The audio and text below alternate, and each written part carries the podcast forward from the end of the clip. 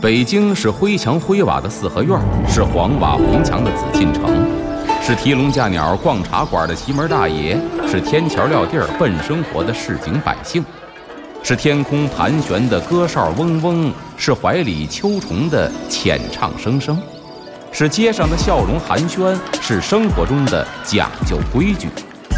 北京就是 FM 一零一点八，娱乐三里屯儿，阿龙说北京。据传说，北海的白塔镇海眼；据传说，北京曾是八臂哪吒城；据传说，北新桥的水井锁蛟龙；据传说，高粱赶水把命送；据传说，故宫的角楼是鲁班修。这北京的传说讲不尽，君请听阿龙为您讲传说。下边呢要说的是祝福司，这祝福司呢不是说我祝福谁呀，什么长寿啊、快乐呀，是祝是什么呢？注入的那个注啊，哎，三点水一个主，祝福司。这祝福司呢，它的职能啊是给予世人来生所享受的这个福气，劝诫世人呢要居安思危，不要骄奢淫逸，就能够。买房置地、开店收利，保持家道不败，过上富裕安定的生活。古人认为，就是说什么呀？你得居安思危，不骄奢淫逸，才能够买房置地，是这样吗？我也不骄奢淫逸，我我们还是没有钱买房置地，但古人是这样认为的，就是还是刚才咱说那话，当你富足的时候。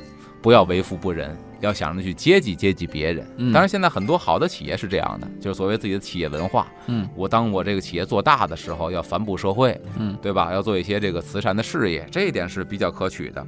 相传呢，这祝福司的神呢叫五显财神。这五显财神在北京很有名，北京广安门外有一个五显财神庙。嗯。旧址在莲花池，北京西客站附近，现在没有了。但是每年的莲花池庙会呢，都会打一个传统文化牌，叫五显财神，在公园庙会里边立这么五个财神像，这个在北京是相当的名气大。说那会儿一到祭财神呢，初三还是初五啊，在广安门里边就人满为患了，等着开城门，城门一开，呼啦就全跑出去了，看谁能跑到西客站烧头炷香。我挺佩服这帮人的，各位想想。您坐车打广安门到西客站也好几站地呢，嗯，一路就跑过去烧头香。那么这五显财神是谁呢？这五显财神呢是南齐时候的人，史料记载，姓柴，柴家的五兄弟。嗯，这姓柴的五兄弟呢，分别叫什么名儿呢？这名儿啊一说出来，大家应该能理解这财神的真谛是什么。老大叫柴显聪，聪是聪明的聪。嗯，你想有钱，你不能不聪明。对吧？这聪明呢，可不是小聪明，是大智慧，才能够挣来钱。老二呢，叫柴显明，明是光明磊落那个明。嗯，所以说呢，就是钱得来的是正路，花的也坦坦荡荡，哎，不能够弄那些个鸡零狗碎的事儿。老三呢，叫柴显正，正是正大光明的正，为人要正，行事要正。老四叫柴显直，直呢？就是正直忠义那个直，嗯，老五叫柴显德，德呢就是功德无量的那个德。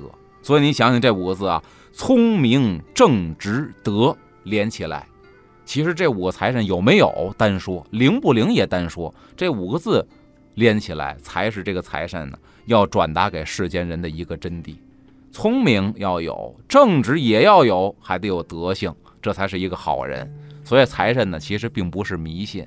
啊，你得是一个财神，首先得是一好人。被供奉为财神的这个历史人物是一个好人，财神教育人也是，是一个好人才会来财。当然了，坏人也会来财，但是这财不是好来的，到最后啊也不是好败的。这就是古人的一个思想。传说呢，他们就是经常啊上山打猎。这五个兄弟身强力壮，但是他们村里边可一堆老弱病残，家里边没有壮丁，没有男人。这哥五个呢，家里边好家伙，滴噜嘟噜一下来，这一。一挂全都是男孩儿，那家里边劳力多怎么办呢？每天上山打猎，打完这个猎家里吃不了的，哥儿几个非常的仗义。村里边老弱病残，家里没壮丁的，分给大家。所以呢，他愿意把自己东西分享给大家。那么后人呢，就把他们供为了财神，因为他们能和大家分享荣华与富贵。这也是体现出了古人呢对于什么呢？对于富人吝啬的恨之入骨，对于这种仗义疏财的人这种爱戴，所以把他们供为财神。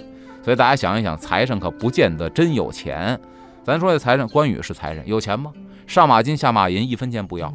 哎，这是曹操吗？说要拉拢这个关羽，上马金下马银。但是呢，我也听说一个历史学家的一个考证，说不是这样，上马赠金下马赠银呢，他没这钱，曹操也没这钱。上马金下马银是后人的误传。上马金是什么呢？关羽要上马，古人穿袍子，袍子呢那个大襟儿啊很长，会踩在马凳上。曹这个曹操呢就给他提了这个衣襟儿，叫上马金。嗯，下马银呢就是下马进得府来，然后这曹操呢要降阶而迎。就是古人的最大礼节是什么呢？你来的人不重要，我不出屋；你来的人重要，我在二道门等你。你来人特别重要，我要出大门，而且下台阶儿去迎你，所以要降阶而迎，下马迎。嗯，所以叫上马金，下马银。后来被人误传为上马金，下马银。哦，但是呢，这个关羽确实也是一个不近女色、不爱金钱的这么一个人，对吧？嗯，你说这个范蠡也曾经说是财神，对吧？那十几年间发了八笔大财，一笔一笔全都嚷了，他也没钱。咱再说这五显财神也没钱，打点猎还分给村里人呢。财神也好像都没钱，嗯，但是呢，却被供为财神爷。大家呢看重的是他这个德行，哎，